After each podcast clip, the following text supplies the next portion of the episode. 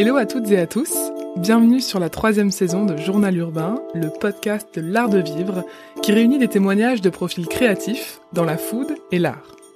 Je suis Chloé Brunet et je vous invite avec ce projet indépendant à découvrir des personnalités singulières, inspirantes et engagées, des femmes et des hommes passionnés qui embellissent le monde d'aujourd'hui. Ici, le beau et le bon riment avec passion. Aujourd'hui, on va parler architecture d'intérieur, élégance à la française, décoration luxueuse, mais aussi réalisation de mobilier sur mesure, jeux de couleurs et collaboration avec des artisans de haut vol. Fabrice Juan a lancé son agence de décoration et d'architecture d'intérieur en 2011. Il compte désormais une quinzaine de projets, principalement à Paris, une collection d'art de la table et une récente collaboration avec Typing, le spécialiste des tapis haut de gamme.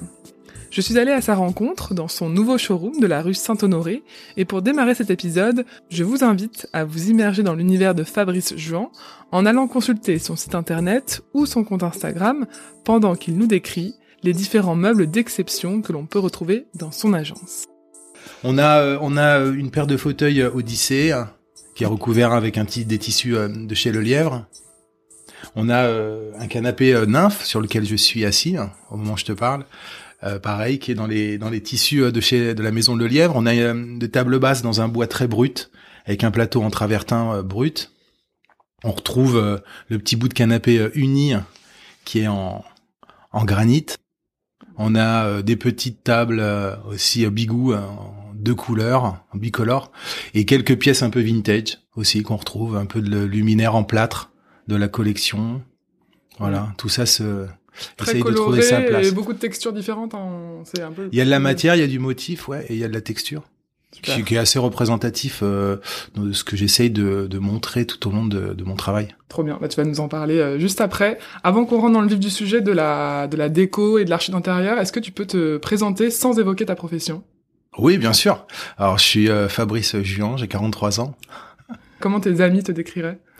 Euh, ah, Ça, c'est une bonne question, hein, qui est pas facile à, pas facile à répondre, d'ailleurs.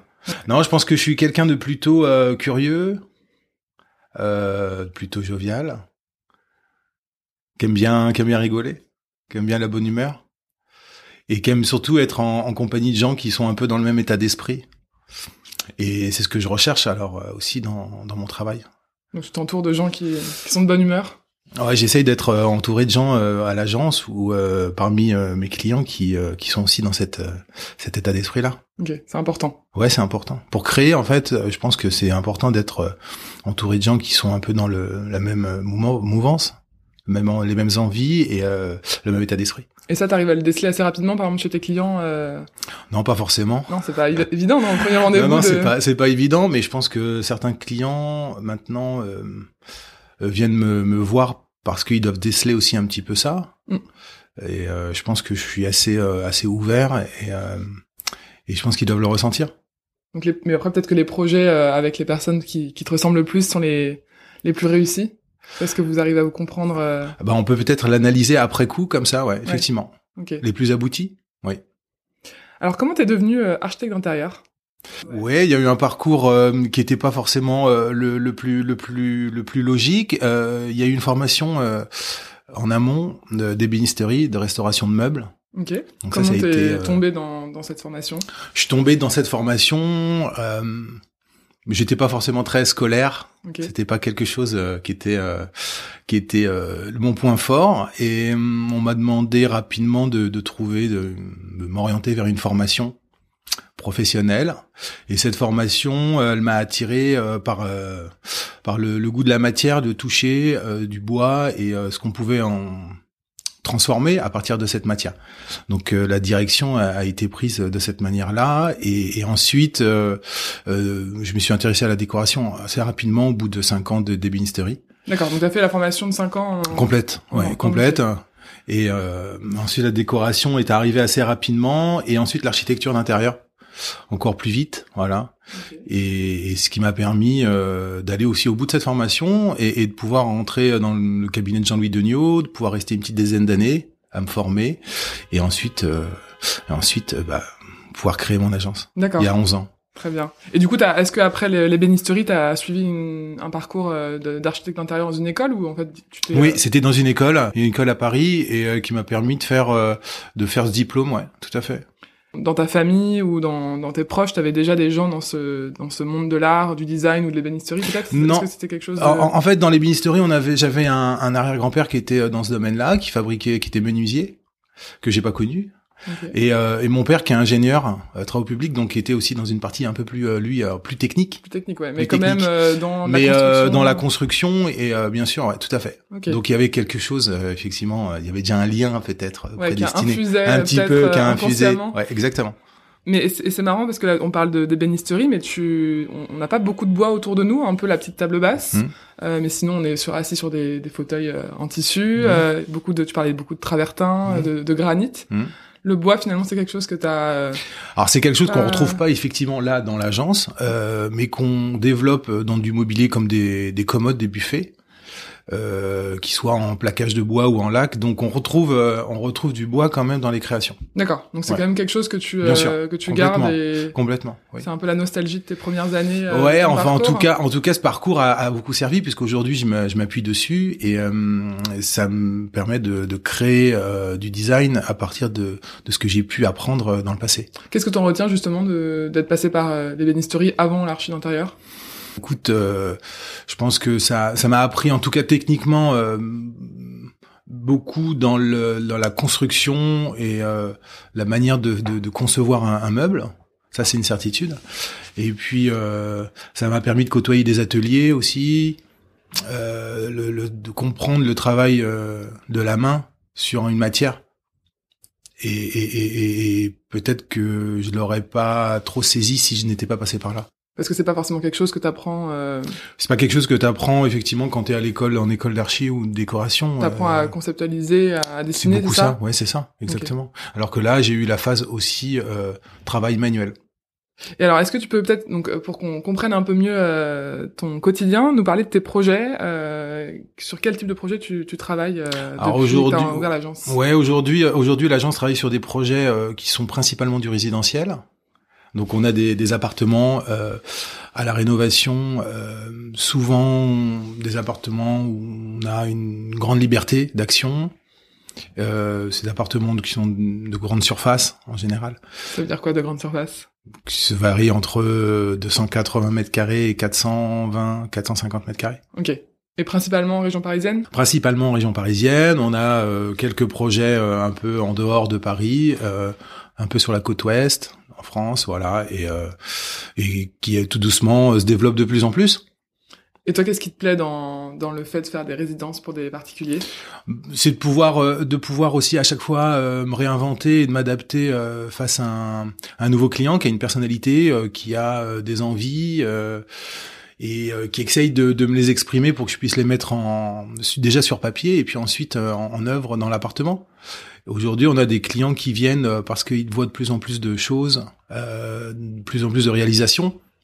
Et, et, et- finalement, euh, j'arrive à avoir encore plus de liberté et leur proposer plus de choses. Toi, c'est ça qui te plaît C'est vraiment d'avoir carte blanche euh, ou d'avoir quand même un peu de contraintes? En fait, si tu veux, c'est le bon équilibre. Le quoi, bon c'est quoi le équilibre. bon équilibre alors Le bon équilibre, c'est de pouvoir avoir euh, le, le, le- pas le plus de latitude possible, tout en, en intégrant les, les volontés du client. Et, euh, et quand je dis les volontés, ça peut être euh, certaines œuvres d'art que le client peut avoir, euh, peut-être quelques pièces de mobilier qu'il veut absolument conserver, et de pouvoir travailler aussi autour de ça. Ça donne au moins un point de départ.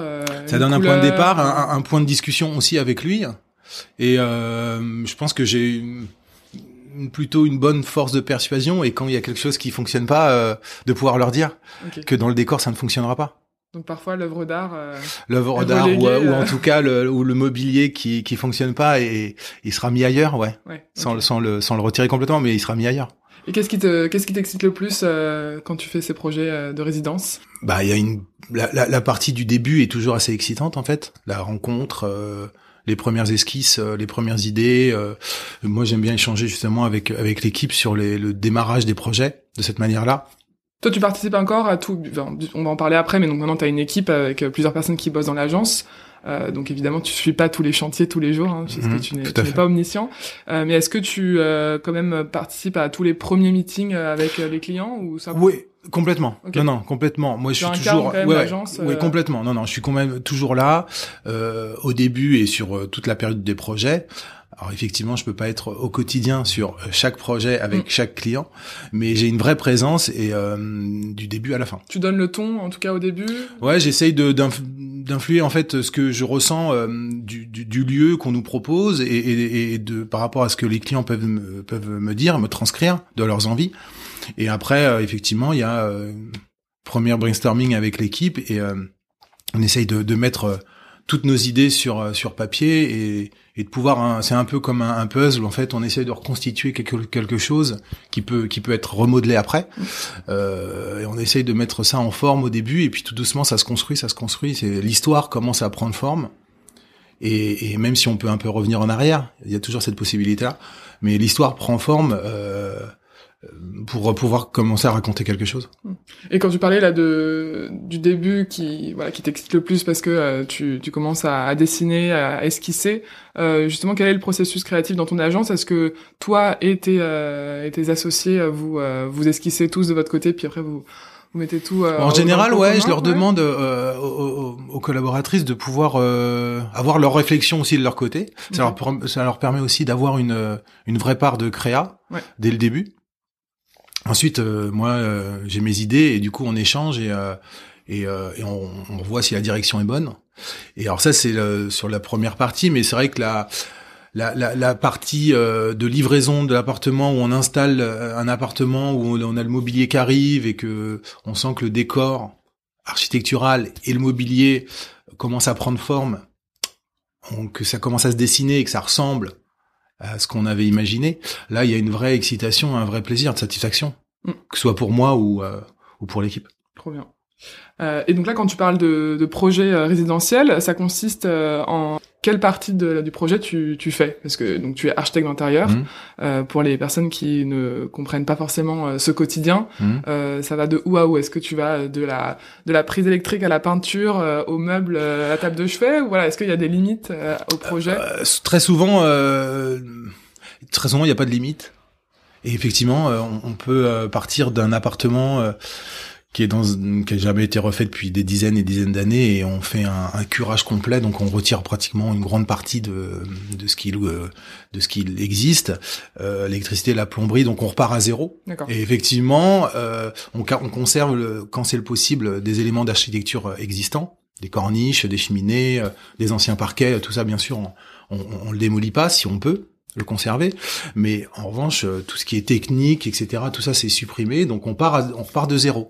On repart de zéro pour arriver à une finalité, euh, à quelque chose d'un produit complètement euh, esthétiquement et, et techniquement euh, qualitatif. Donc, donc il y a beaucoup de phases. Il y a beaucoup, beaucoup de phases. C'est difficile de les énumérer, Ouais.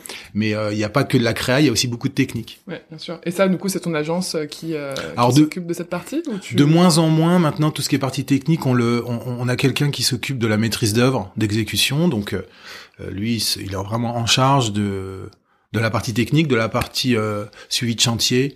Euh, c'est un vrai métier et nous, ça nous permet de, de nous concentrer réellement euh, sur la sur l'esthétique, la créativité. D'accord. Donc sur euh, le choix des, des matières, des couleurs, des Choix des- meubles. ouais, euh, etc. Jusqu'au choix des tissus, euh, puisqu'on on choisit euh, chaque tissu qui compose un, un appartement est, est choisi à l'agence et sourcé.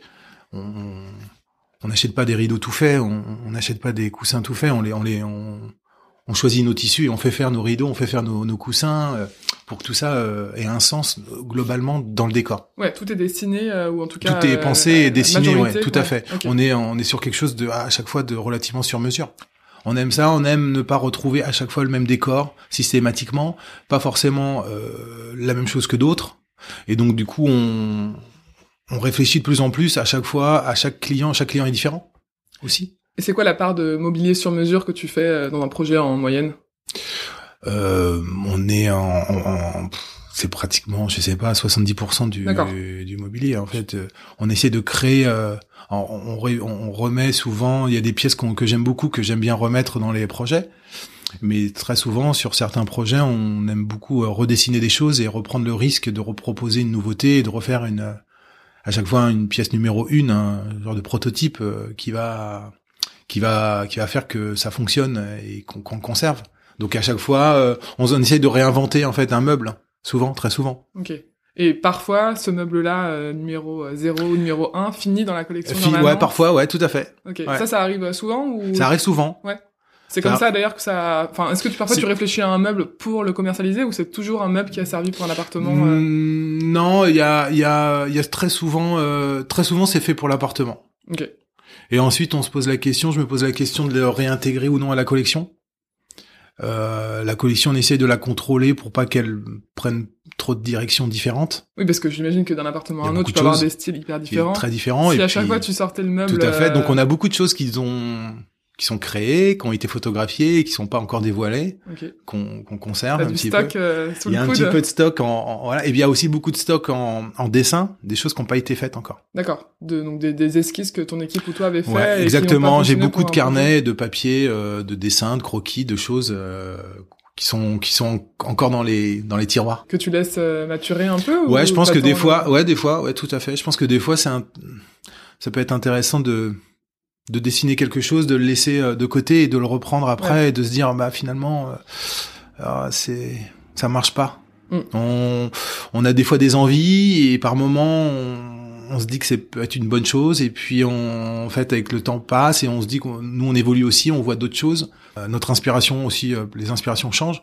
Et donc du coup sur un projet comme ça, ça te permet aussi d'avoir au-delà de la page blanche, parfois aussi un petit stock sur lequel tu peux revenir de dessins pour Ouais, te dire ça. est-ce que là ça fonctionne Ouais, c'est ce ça. Des fois, euh, on, on ressort des dessins, je ressors des dessins, je me dis ah oui, c'est vrai, on avait, on avait ça, on avait dessiné ça. Là, justement, il y avait, il y a plusieurs années, j'avais dessiné euh, au, crayon comme ça un- une, une applique euh, lumineuse, et euh, et là, on l'a ressorti pour éventuellement la développer avec euh, avec une marque de luminaire. Donc euh, ça s'est, il s'est rien passé pendant plusieurs années avec ce dessin.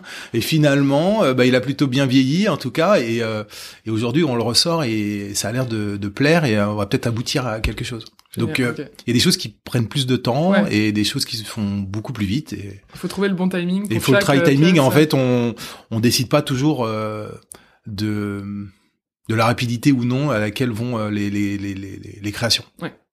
Et alors justement sur la partie euh, mobilier sur mesure, c'est quoi ton ton processus créatif? Par quoi tu démarres pour créer un meuble? Ou, ou alors pour concevoir un projet d'aménagement Mais quelles sont toi les étapes dans la Bah, qui en- passent dans ta tête pour euh, En design, en design, ça passe euh, bon par, par le dessin. Moi, j'ai tendance toujours à, à dessiner sur des post-it. Ok. La contrainte de l'espace. te- Ouais, en fait, ça me permet de les, les accrocher un peu partout euh, dans mon bureau et pouvoir les déplacer et, et les remettre dans un carnet. Et, voilà. Mais ça me permet, ils sont mobiles. Ok, ouais, tu ils Voilà. vivent. euh, Voilà. Et puis après, quand je sens que le, le croquis sur post-it est, euh, fonctionne pas trop mal, euh, il, il intègre le croquis, je le refais dans un carnet. Du coup, il est, il reste figé dans le carnet pour le, pour le coup. Et ensuite, après, on le développe euh, différemment euh, avec les outils informatiques, Ouais. euh, jusqu'à une 3D, voir si, si c'est réaliste, si la proportion marche. Ok. Voilà. Donc ça, c'est le, le petit processus. Après, on y ajoute les matériaux, on réfléchit euh, au premier matériau parce que un, un objet peut avoir plusieurs matériaux et euh, vivre différemment. Donc on réfléchit au premier matériau. Voilà. Donc ça, c'est le processus, euh, le processus design. C'est quoi le premier euh, meuble ou en tout cas le pr- premier mobilier que tu as créé pour un particulier puis ensuite qui a, qui a apparu dans la collection pour la première fois? Eh ben, c'est la banquette Saint-Germain Ok. Tu qui est. Euh, peux alors, nous la décrire? Ouais, c'est une, c'est une, c'est une, alors c'est une banquette, c'est pas un canapé? Donc il y a un confort de banquette, donc c'est assez plus rigide qu'un qu'un canapé euh, très moelleux. Et donc c'est un, une banquette qui est euh, très rectangulaire et qui est spécifique par euh, trois bourrelets qui composent euh, ses accoudoirs et son dossier. Voilà. Ok. Donc il y a un côté un petit peu euh, euh, 1930. Et c'est surtout une banquette qui était qui a été dessinée parmi d'autres euh, meubles pour un projet. Et à ce moment-là, j'aurais pas pu penser qu'il aurait ce succès-là. Et au final, aujourd'hui, c'est une pièce de la collection qui est qui, qui fonctionne le mieux. D'accord. Et ça, c'était il y a combien de temps que tu as lancé euh, Six ans à peu près. D'accord. Cinq, six ans. Et pourquoi, enfin, quand tu dis le succès, j'aurais jamais imaginé comment t'as évalué ce succès? Bah par la demande en fait. Il y a une demande, euh, il y a une demande sur ce produit qui est, euh, il y a une répercussion aussi sur les réseaux sociaux qui est, qui est assez forte. On a compris qu'il y avait un attrait sur ce, sur cette pièce. Et ensuite, euh, ensuite il y a eu, il y a eu des commandes régulières. Et il y en a toujours en fait sur des projets de décoration à, à, travers le monde. Donc c'est la demande. Euh, c'est la demande extérieure à mes projets qui a lancé l'opportunité de créer une collection et qui nous a fait comprendre, m'a fait comprendre que en fait c'était un, un, produit, euh, en tout cas un modèle qui fonctionne, euh, qui fonctionne bien et sans le choisir, sans choisir en fait. Euh, j'ai pas choisi que cette banquette fonctionne en fait. Euh, c'est le, c'est les gens qui ont qui sont dit ah elle est chouette et ça a fait boule de neige et ça fonctionne très bien. Donc la banquette Saint-Germain, elle fonctionne très bien. On l'a développée après en fauteuil. Okay. Euh, on l'a on l'a développé aussi en, en, ouais, en Little Saint-Germain qui est une, une banquette pour euh, pour animaux aussi. Voilà. Donc on retrouve voilà donc on l'a décliné aussi en chaise en chaise de bureau. Euh, donc euh, mais la banquette en elle-même sur mesure en plus qui est proposée sur mesure a un grand succès. D'accord. C'est la signature maintenant un peu Fabrice Jean. Je sais pas si c'est la signature, mais en tout cas, c'est c'est un modèle de la collection. C'est le modèle de la collection un peu phare. je sais pas, best-seller, je sais pas quel terme est, le plus approprié, mais euh, en tout cas, ça me fonctionne très bien. Ouais. Et, et, si tu euh, prends un peu de recul sur tous les projets euh, résidentiels que tu as fait là ces dix dernières années, mm. de, de, quel projet t'es le plus fier aujourd'hui Lequel, lequel t'aimerais nous partager Si tu devais en choisir un seul? Il y a un projet qu'on que j'ai fait que, dont je peux pas trop encore parler, mais qui est, qui est sur la, la côte ouest en France, qui est une, une maison, voilà, une maison au bord de la mer donc ça, c'est un projet euh, qui est très atypique, euh, qui m'a sorti des appartements parisiens que que j'apprécie beaucoup aussi. Hein. Euh, mais là, l'architecture de la maison est très particulière, donc on pourra bientôt en apprécier les photos dans quelques temps, j'espère. Mais c'est un projet qui est, ouais, pour moi, qui est un peu plus un peu plus phare et où on a pu euh, on a pu travailler sur une bâtisse euh, ancienne, euh, la rénover et puis tenir compte un peu de l'environnement de son époque et, de recréer un décor à l'intérieur qui qui fasse que ça la dénature pas en fait. Ça s'intègre parfaitement dans dans son esthétique. Et du coup, ça t'a un peu sorti, toi, de, ta zone euh, habituelle de, ouais, de confort ça. Ouais, c'est ça. Ça m'a un petit peu sorti de, des, appartements parisiens avec des très belles corniches et de très jolis parquets. voilà, on partait dans un, une autre direction. Euh, moi, j'aime bien quand il y a un peu de prise de risque comme ça et que c'est de la nouveauté. Euh, je trouve que créativement, euh, c'est beaucoup plus intéressant. Donc, est-ce que c'est la, la suite peut-être pour Fabrice Jean pour les dix prochaines années de sortir un peu des, je peux des pas, battus et aller euh, voir euh, dans d'autres contrées ou... Je peux pas te dire, mais effectivement, j'adorerais que d'autres projets comme ça se proposent et, et peut-être euh, peut-être au-delà de la France même, justement. Ouais. Euh, J'aimerais beaucoup que ça puisse à un moment donné arriver, ça va arriver, mais euh, ouais, ça serait bien qu'on. Mais c'est vrai qu'en dix ans, en dix ans, il s'est passé énormément de choses, donc en ressortir un, un, un, projet particulièrement, c'est très difficile. Je pense que c'est tous ces projets euh, mis les uns derrière les autres qui euh, euh qui font qu'aujourd'hui euh, l'agence Fabrice fonctionne bien et, et qu'on vienne me voir pour ce que je fais. Mm. Combien t'as de projets aujourd'hui à, ton actif Alors, on, à, mon actif ouais. Enfin, non, pas en, ce moment en cours, mais genre depuis que t'as as lancé ton agence, est-ce que tu saurais dire combien t'as de projets finis? Entre ce qu'on a pu montrer, oh, il y en a une bonne, une grosse quinzaine. On peut pas, on peut pas forcément tout montrer. Oui, parce qu'il y a des choses qui sont vraiment privées, privées. Il y a des euh, choses, il y a des clients qui souhaitent pas qu'on puisse euh, montrer, communiquer sur ce qu'on ce qu'on fait. Mais oui, on en est à une bonne une bonne quinzaine. Mais ça d'ailleurs, c'est un bon point parce que comme tu fais beaucoup de résidences pour des particuliers, on pourrait se dire que bon, bah, personne n'a envie de montrer son intime, ou en tout cas pas tout le monde. Mmh. Aujourd'hui, un peu plus maintenant avec des sites qui permettent de, de rentrer dans l'intimité des appartements. Mais toi, est-ce que c'est euh, un, un challenge justement de communiquer sur ton travail, sachant que tu fais des choses intimes mmh. pour des particuliers? Bah, c'est un challenge. Euh, oui, en tout cas, c'est très. Enfin, j'essaye toujours d'expliquer aux clients que c'est très important pour moi. très souvent, les, les, les, les clients euh, qui, qui, qui, viennent me voir, euh, ils viennent me voir parce qu'ils ont vu des choses. Donc, s'ils ont vu des choses, c'est qu'il y a les clients précédents m'ont permis de photographier.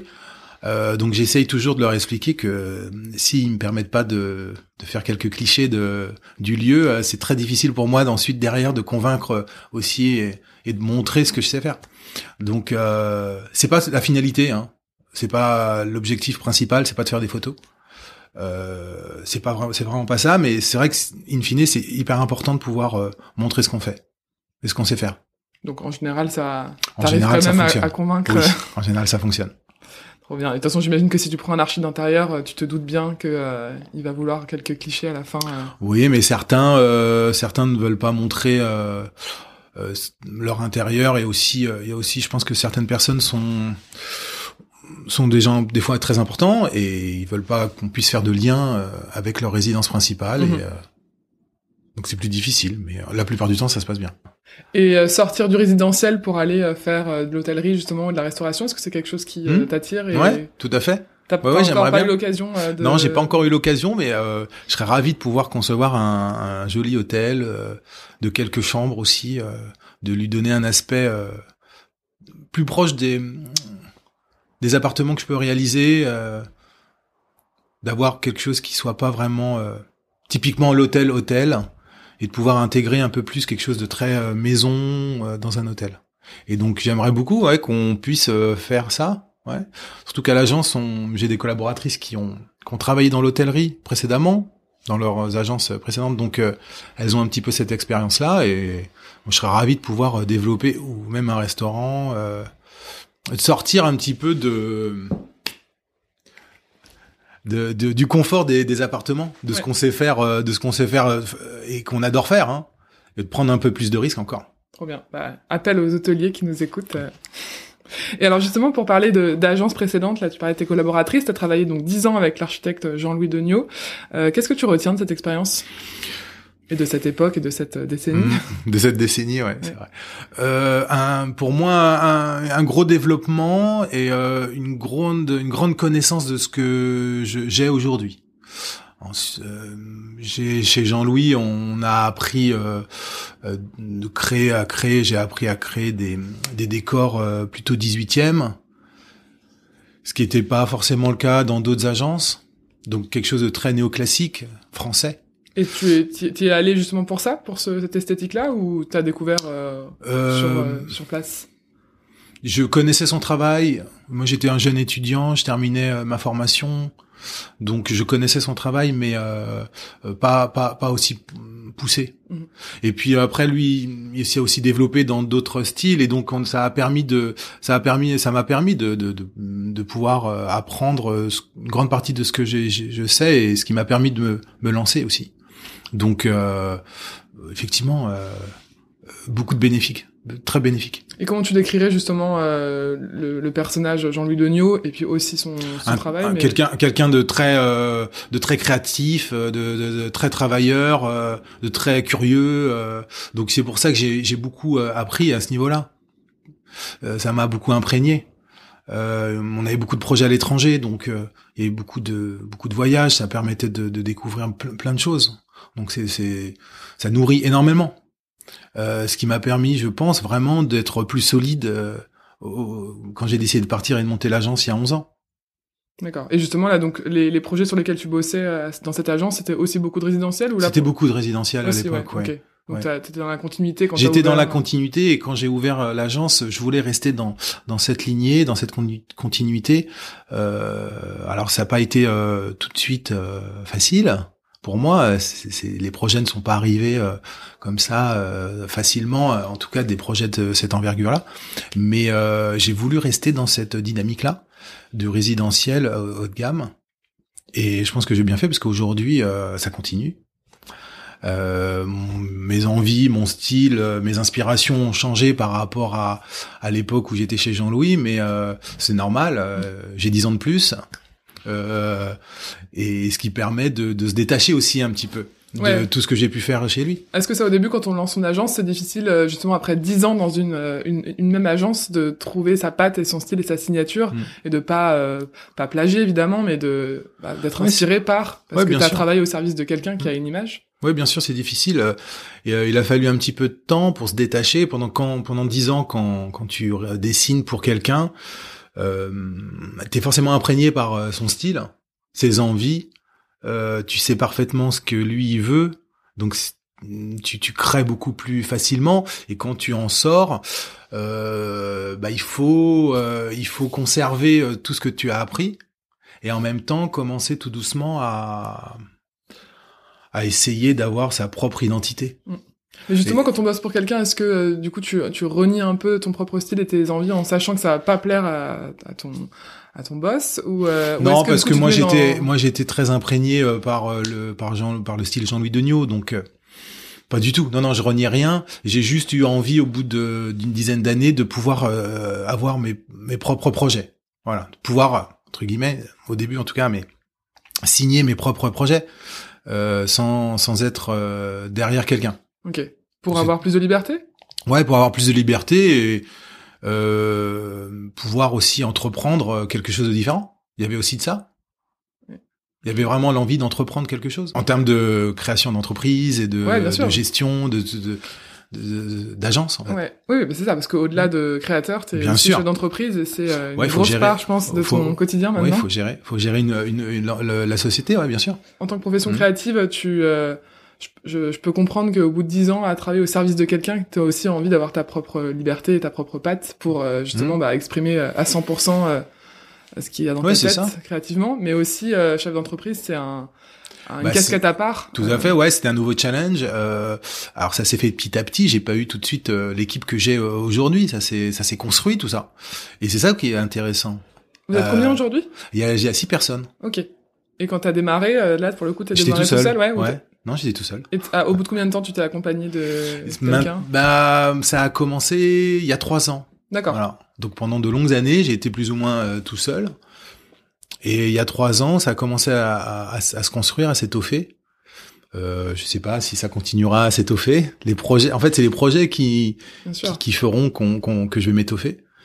Euh, donc ouais, voilà. Comment on sait que c'est le bon moment pour euh, se faire accompagner justement de quelqu'un? Qu- Qu'est-ce qui t'a...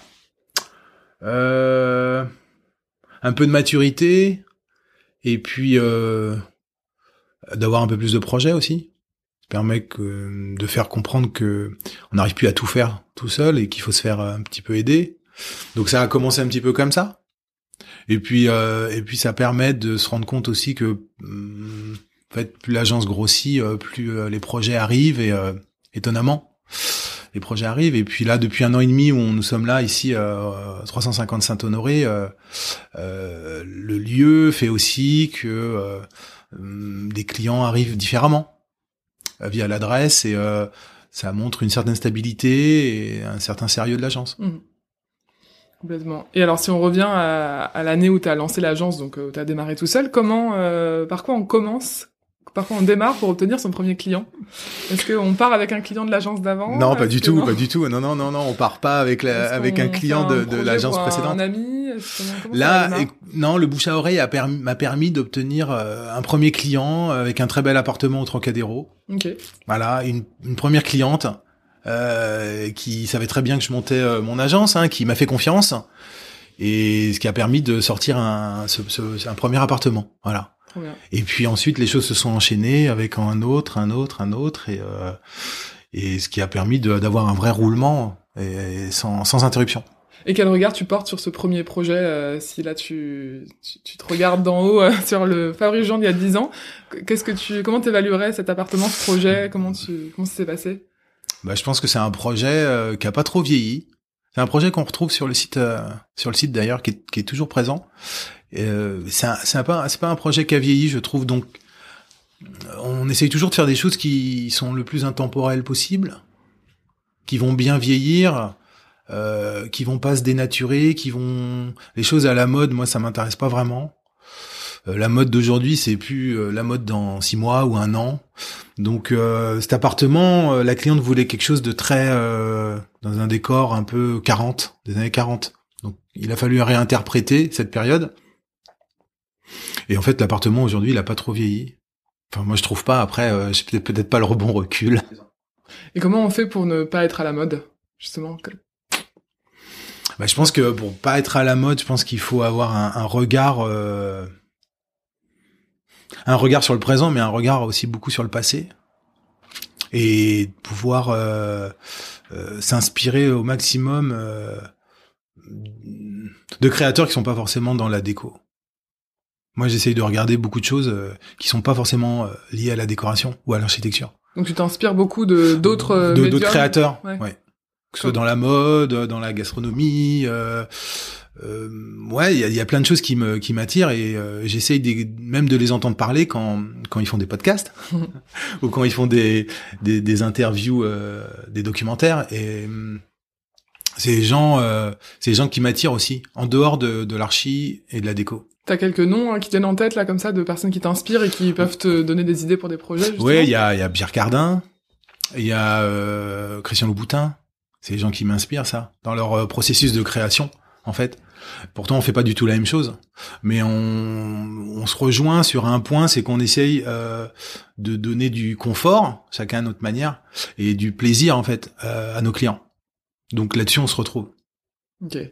Donc le... un peu un peu de mode et, et Il y a un la- peu de mode. Après, euh, après, on a des gens qui sont euh, dans la, comme Maurice Sacco, qui font, euh, qui sont des chefs, euh, qui sont dans la, totalement dans la, dans la création, avec des, des inspirations euh, qui sont à travers le monde. Euh, donc ça, je trouve ça hyper enrichissant. Et je pense qu'il y a des, il y a des points communs entre nous, beaucoup de points communs entre nous. lesquels? Dans la créativité, dans l'association de nos créations, je pense que ça fonctionne. Euh, Quelqu'un comme Christian Louboutin, par exemple, euh, peut être euh, attiré par euh, des créations de mobilier qui, que je peux réaliser, par exemple, ou des certains décors. Euh, lui, la mise en scène de, de ses souliers, par exemple, et Maurice Acco, euh, ça va être l'association de, de ses plats ou la création d'un de ses plats avec la création de, de vaisselle qu'on, qu'on- que je peux faire moi en a, ici à Mm. l'agence. Donc il y a des liens qui peuvent se faire. Et je pense que ces liens, ils sont hyper enrichissants les uns comme pour les autres.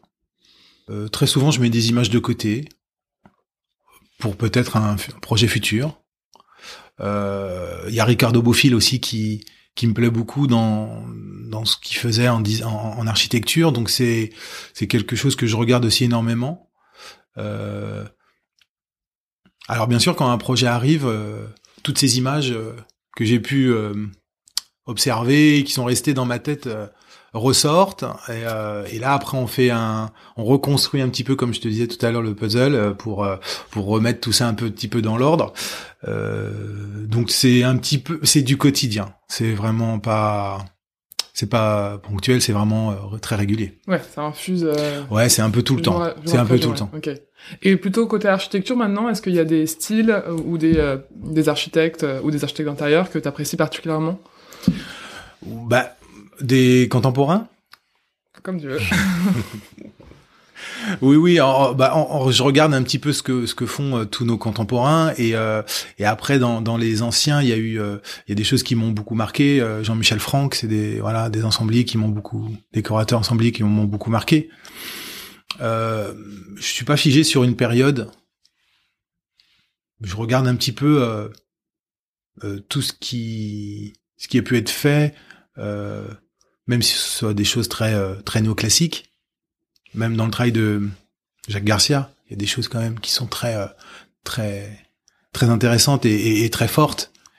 Euh, après, le travail de Christian Liègre aussi, c'était quelque chose que je regarde beaucoup, même si c'est très épuré pour moi.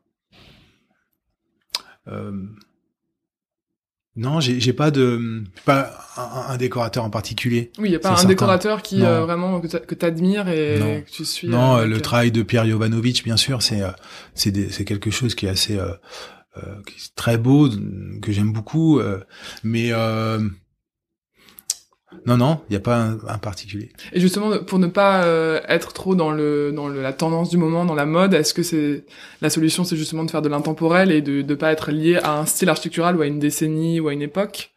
Ouais, je, je, enfin, c'est pour moi, j'essaye beaucoup de, de le faire, euh, de garder en tête ce côté intemporel.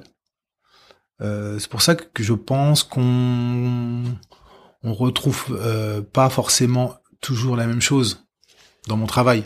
Mm. Peut-être qu'on commence à identifier quelque chose, une signature, mais on peut pas se dire euh, tous ces appartements sont identiques. Je, ça, c'est, je pense que c'est c'est pas possible. On peut pas le dire.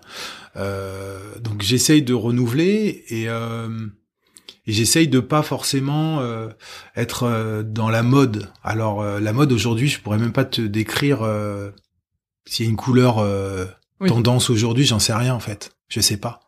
Je sais pas si aujourd'hui dans les intérieurs il faut mettre plus telle couleur ou telle couleur. Je, je sais pas parce qu'en fait ça m'intéresse pas spécialement. Mm.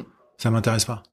Mais est-ce que quand même tu retrouves un fil conducteur, un fil rouge entre, tes projets et, et tu vois qu'est-ce qui fait ta singularité Je pense, ouais, je pense. Euh, moi, je j'ai beaucoup d'attrait sur le dessin des corniches, sur, dans l'enveloppe d'un appartement. J'aime beaucoup m'arrêter sur euh, le travail des sols, des murs et du plafond, bien sûr.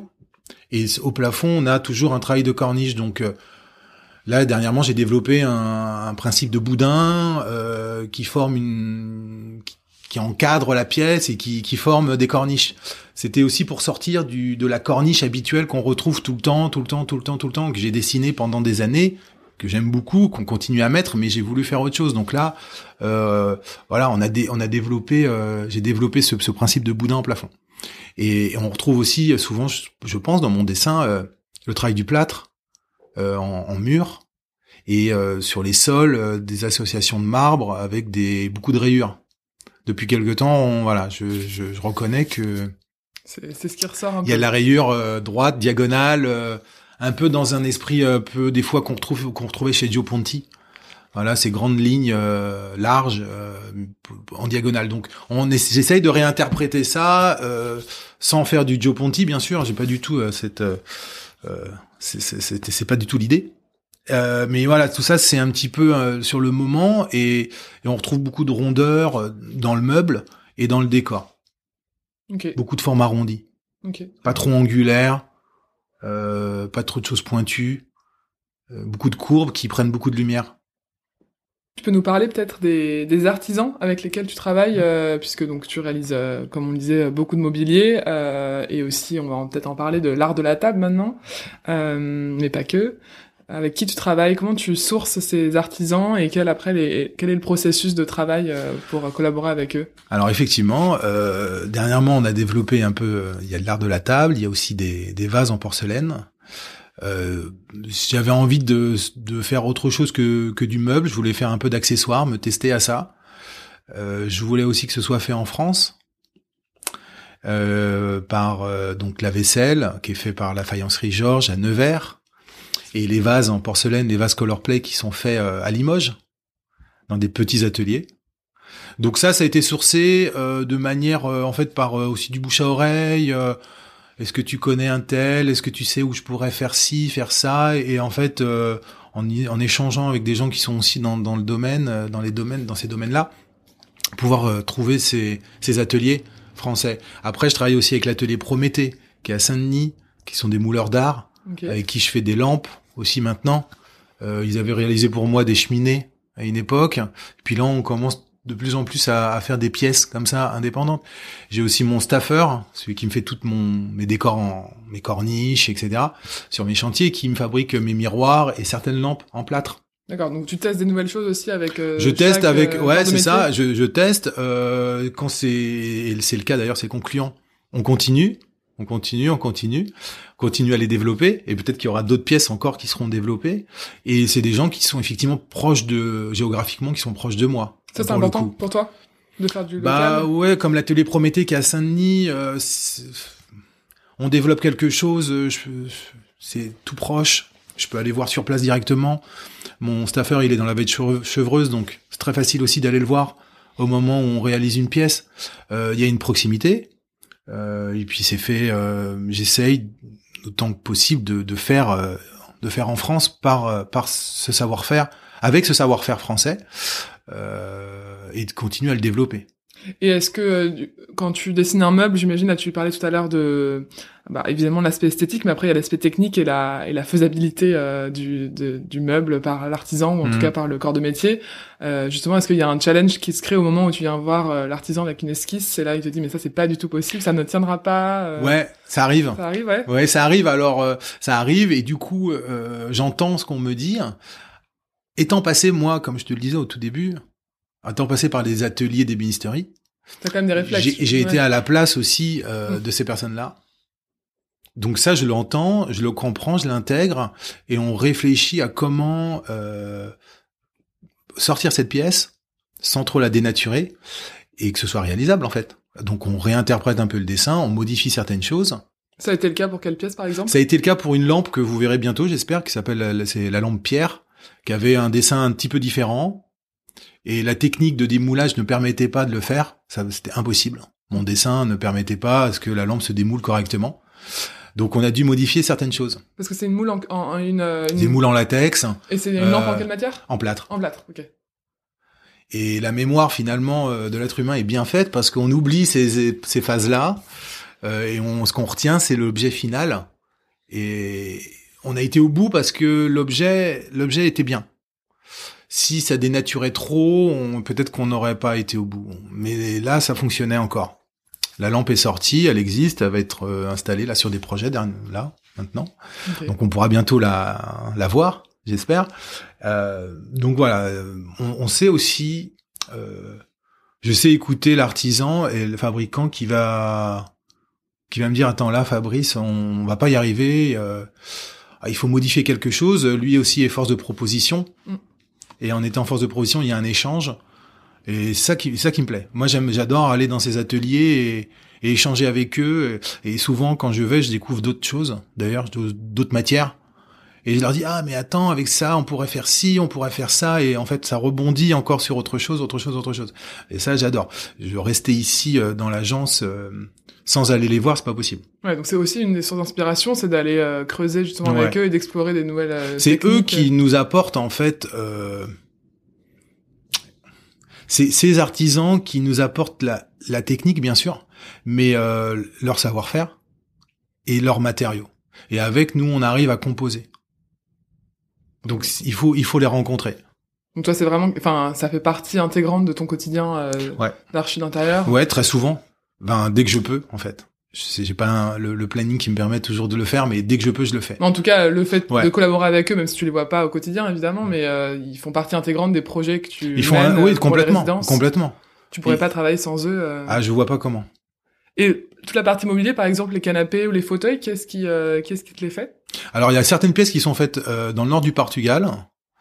Euh, on, on travaille toujours avec les mêmes ateliers de, de- de- de fabrication et de tapisserie.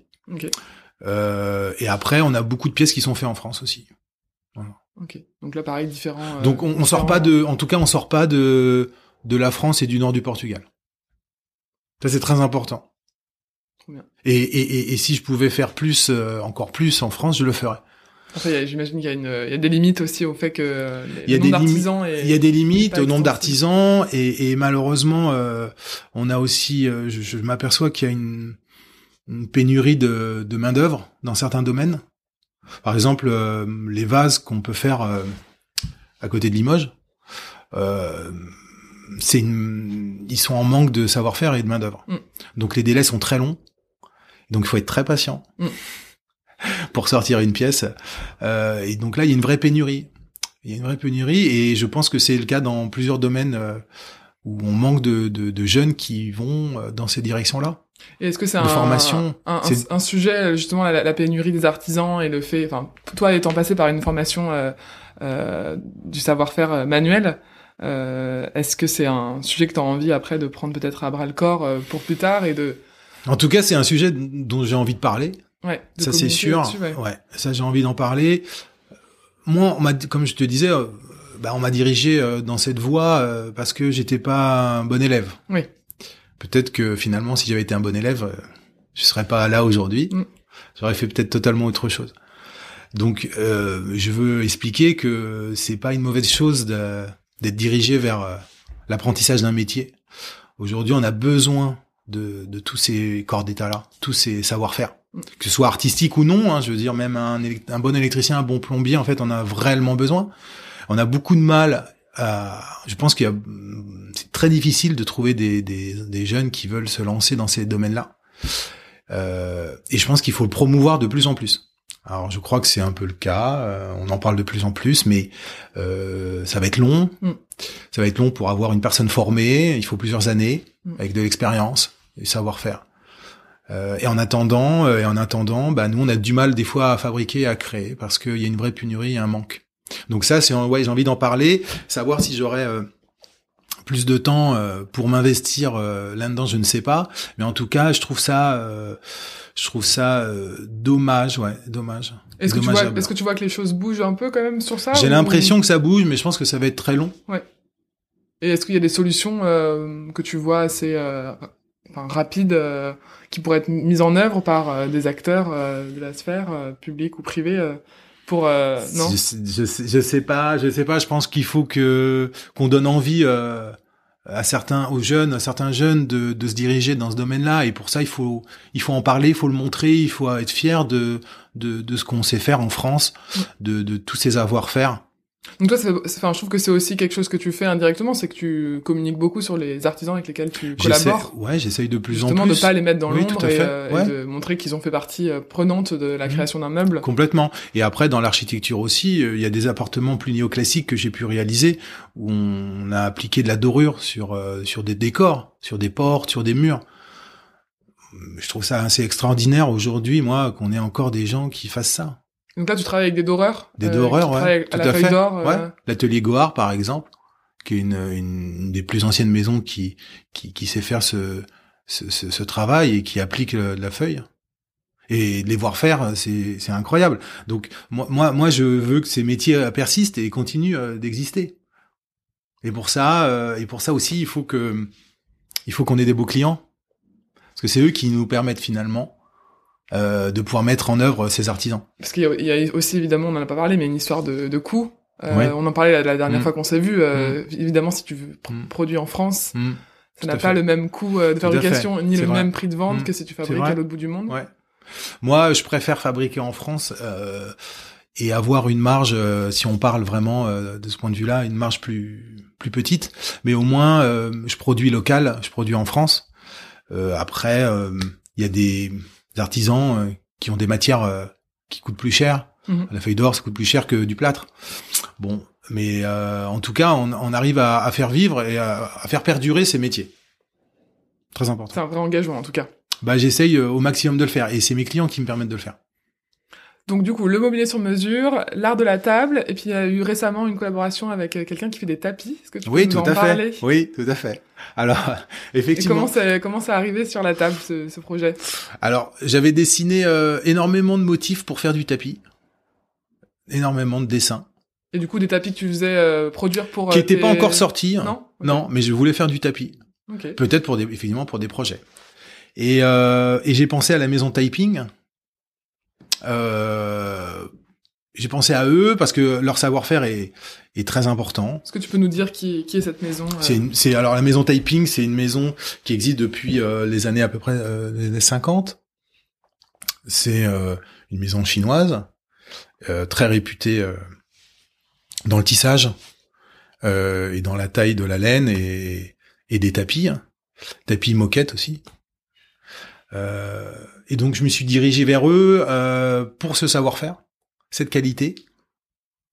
Et donc euh, bah on a pris, enfin on a pris rendez-vous simplement avec la maison Typing. On leur a, je leur ai présenté euh, tous mes dessins qui étaient certains euh, déjà mis en couleur et, et d'autres en, noir et blanc. Et, et je pense qu'ils ont été séduits par, ils ont été séduits par le graphisme.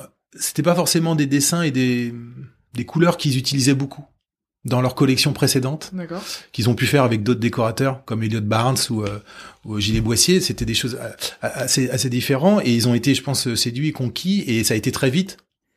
Ça s'est fait simplement en fait. Tu leur as présenté tes Je leur ai présenté les dessins, ils ont eu un échange après en interne. Très rapidement, ils sont revenus vers moi pour me dire qu'ils auraient euh, plaisir à, à, développer une collection avec moi. On a fait une sélection des, des dessins euh, que eux préféraient et que je préférais. Et on a sorti cette collection de, de sept tapis euh, dans des formats différents. Et euh, voilà, ça s'est fait très simplement. Et c'est ça qui est aussi appréciable quand les choses se font de cette manière-là.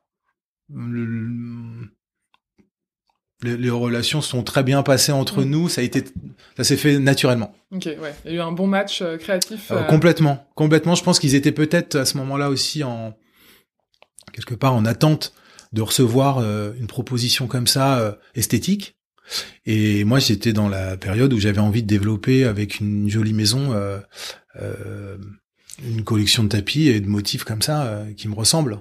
Et donc du coup, c'est des tapis qu'on peut se procurer à, directement à la maison Taiping Complètement. sur leur site. C'est pas toi qui les vends, c'est Non, tout à fait. La signature. Ouais, on les retrouve sur mon site euh, si on veut les voir et ensuite on est rebasculé sur le, le shop de Taiping. On peut aussi les découvrir dans leur showroom Place des Victoires. Euh, c'est une collection qui va sûrement aussi voyager. Là, on est en, en train d'en parler. Qui va peut-être aller à Milan euh, pour être pour être montré aussi ailleurs. Et c'est une, une collection qu'on peut acheter. euh, il y a très peu de délai euh, aussi parce que très souvent dans ces maisons. euh, le, le délai est important, euh, tout est fait à la demande. Oui, il y a Là- pas de stock du tout. Non, là, on- là, ils ont essayé de développer justement une autre manière de, de, de, de commercialiser, c'est-à-dire que euh, il y aura un peu de stock et on pourra euh, effectivement acheter et avoir euh, le tapis plus rapidement que d'habitude. Donc, euh, donc ça se fait, voilà, ça se fait comme ça. Trop bien. Et ça s'est fait comme ça. Est-ce que du coup là, le, fait d'avoir maintenant du coup testé un, un nouveau produit, euh, donc le tapis, est-ce que ça te, te donne des nouvelles envies pour le pour les mois, années à venir euh, sur le développement de l'agence Ouais, y a alors il y a pl- plusieurs choses. euh, Il y, a, du développement, euh, il y a du développement encore luminaire qui est prévu. Il y a sûrement encore une, ou deux petites pièces avec avec Puena pour qui pour qui j'ai déjà deux miroirs chez eux. Voilà. Donc la galerie Puena. Et donc là, on est en train de réfléchir à quelque chose de nouveau qu'on pourra peut-être présenter bientôt, j'espère. Euh, et des envies euh, plus particulières. euh, à part, oui, avoir un, projet à l'étranger, peut-être qui permettra de de créer différemment aussi du design, peut-être? Par, par son par son endroit en fait, par sa géographie. Si c'est un lieu particulier à l'étranger, on aura forcément, j'aurais forcément envie de de développer autre chose. Ça va te lancer des nouvelles Ouais, idées. euh, Complètement. Trop bien. Écoute, on va finir cette interview par euh, les bonnes adresses, euh, puisque avec Journal Urbain, je découvre euh, aussi mes invités par leur goût en matière de food et d'art, qui sont les deux thématiques du podcast. Donc Fabrice, est-ce que tu pourrais nous partager une adresse dans chacune de ces thématiques? Alors en food, je pourrais te partager une petite brasserie qui est pas très loin de l'agence, qui s'appelle le Ruby, dans laquelle on, on- on- souvent euh, avec la- l'agence on, on va déjeuner. Et c'est une agent, une, euh, une une brasserie pardon, qui est euh, très très typique, qui est vraiment restée dans son époque. On a vraiment l'impression d'être euh, de, de repartir dans les années 60-70 dès qu'on franchit la porte. Euh, on a l'impression de rentrer dans l'univers de, des films de Claude Sautet. Et on retrouve ces tables en formica. euh, si on avait encore le droit de fumer, on retrouverait ce grand nuage de fumée à l'intérieur. euh, Il y a du bruit. euh, on mange dans des assiettes un peu épaisses. euh, on a on a ces gros couverts. Il y a une nappe en, en- papier hein, avec la signature Ruby dessus, du, la signature du restaurant. euh, et on mange des plats simples euh, de saison. euh, et en fait, c'est c'est très agréable. Voilà. Donc ça, c'est ma petite ma petite adresse. La petite adresse secrète du, du quartier. Ouais, euh, c'est la petite adresse, Vendôme, euh, exactement. Saint-Honoré. Ok. Et en, en art, qu'est-ce que tu nous proposes En art, euh, il y a le, il y a la Fondation Cartier que j'aime beaucoup par son architecture et, et ses expositions. Euh, et puis, euh, et puis, euh, et puis Beaubourg aussi, qui est un lieu que j'aime bien, aussi parce qu'il n'a pas été apprécié finalement au début. Euh, au début de sa construction, il a été beaucoup décrié, donc finalement, je me dis, euh, je l'aime bien aussi pour ça. Ouais, ça c'est quelque chose qui te, qui te plaît de te dire que tu n'étais pas forcément dans le goût de tout le monde dès le début? Ouais, je trouve ça intéressant. En fait, ils ont été au bout de, euh, au bout d'une d'une réflexion et ils ont bousculé les codes de l'époque. Je trouve ça finalement hyper intéressant et aujourd'hui ça fonctionne hyper bien, ça s'inscrit. Tout le monde, tout le monde l'a intégré et, et se l'est approprié. Et architecturalement, c'est euh, c'est c'est très intéressant et, et en termes d'exposition aussi, en fait, j'aime beaucoup. Il y a, y a quelque chose, euh, l'accessibilité à ce musée. euh, euh, j'aime beaucoup cet endroit. Ouais, il y a une belle programmation. euh, Il y a une belle programmation. D'ailleurs, il va il va fermer pour quelques temps et euh, et c'est c'est assez triste de savoir qu'il va il va fermer ses portes pour euh, rénovation. Ouais, il va falloir trouver un, un autre musée euh, sympa. On va trouver. ouais, on va trouver. Eh ben, écoute, merci beaucoup, Fabrice. Est-ce que tu aurais un mot de la fin pour conclure ce podcast euh, Quelque chose qu'on n'aurait pas encore évoqué ou... Euh, le mot de la fin. euh, bah, j'espère que bah, j'espère que je vous que, que, que, je vous aurai apporté euh, un peu de connaissances et j'espère que euh, vous aurez appris un peu plus euh, de choses sur euh, sur ce métier du design et de l'architecture. Euh, que ça vous aura donné envie de d'aller voir un peu plus mon travail et, et, que vous pourrez aussi être attiré par les métiers d'art et le savoir-faire français. Ouais. En tout cas, on a hâte de découvrir euh, ce projet dans le sud-ouest dont tu nous parlais, et la, cette nouvelle lampe aussi, lampe pierre. Lampe pierre. Et puis euh, tous les projets à venir euh, de l'agence. Plein, plein d'autres choses. Merci beaucoup Fabrice. Merci à Chloé. bientôt. À bientôt.